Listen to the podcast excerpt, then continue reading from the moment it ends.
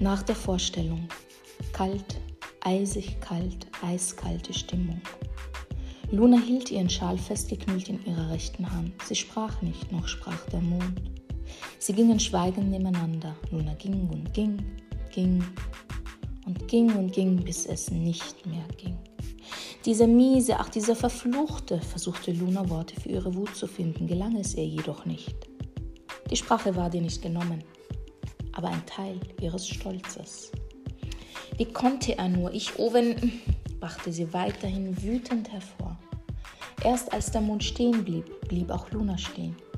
Wütend aufgebracht, ja beinahe wirklich sprachlos, gestikulierte sie wie wild mit dem Schal, der im Antlitz des Mondes leicht golden schimmerte. Der Mond hielt sich schützend seine Hand vors Gesicht, traf sie ihn doch mehrmals mit dem Schal. Luna, jetzt hör doch auf, schrie er, reichte es ihm doch. Müde gab sie auf. Na und hat sein Programm heute nur über die Farbe Rot und seine Abneigung dazu stattgefunden? Was soll's, Luna? Darum geht es nicht, knirschte sie mit den Zähnen. Worum dann? Er hätte mich nicht vor allen vorführen müssen, schrie Luna den Mond verzweifelt an. Luna, das war ein Theaterstück mit dem Titel Vorsicht, Rot, sagte der Mond sanft. Aber, aber, nichts mit aber. Es war nur ein witziges Theaterstück, Luna. Du meinst wohl eher, dass ich der Witz des Abends war, schrie Luna erneut. Es war witzig, mehr nicht, antwortete der Mond. Du musst ihn nicht verteidigen, beschuldigte sie den Mond. Ich verteidige ihn doch gar nicht, Luna, antwortete der Mond geduldig. Was dann? fragte Luna bissig. Da hielt sie der Mond an beiden Armen fest. Ich versuche dir zu erklären, nur einmal auf mich zu hören und Beobachtung von persönlichem Empfinden zu trennen. Luna riss sich los. Ich empfinde, weil ich beobachte. Und mit diesen Worten stapfte sie davon. An manchen Abend brachte Luna ihn wirklich zum Verstummen.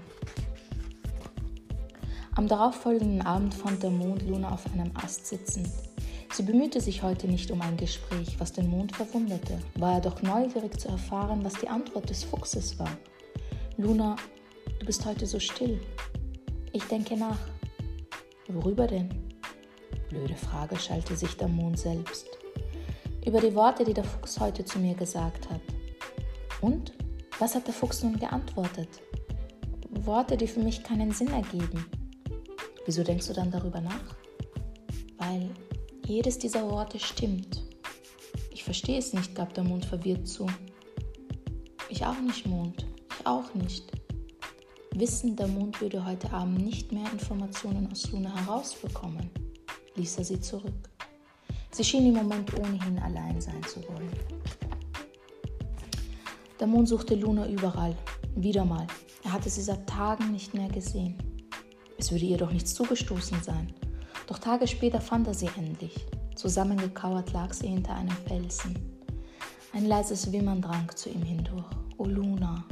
Doch sie regte sich nicht. Sie lag weiterhin da und wimmerte leise vor sich hin.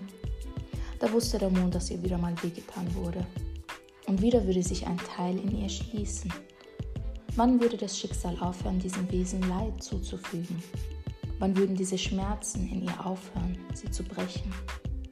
Verschlossen wie eine eiserne Knospe würde sie warten, bis die Sonne wieder schien, bis sie sich entfalten konnte. Doch entschloss sich Luna kein Licht mehr hindurchzulassen. Hinter jedem Licht steckt Schatten und im Schatten lässt es sich leichter lieben als im Licht.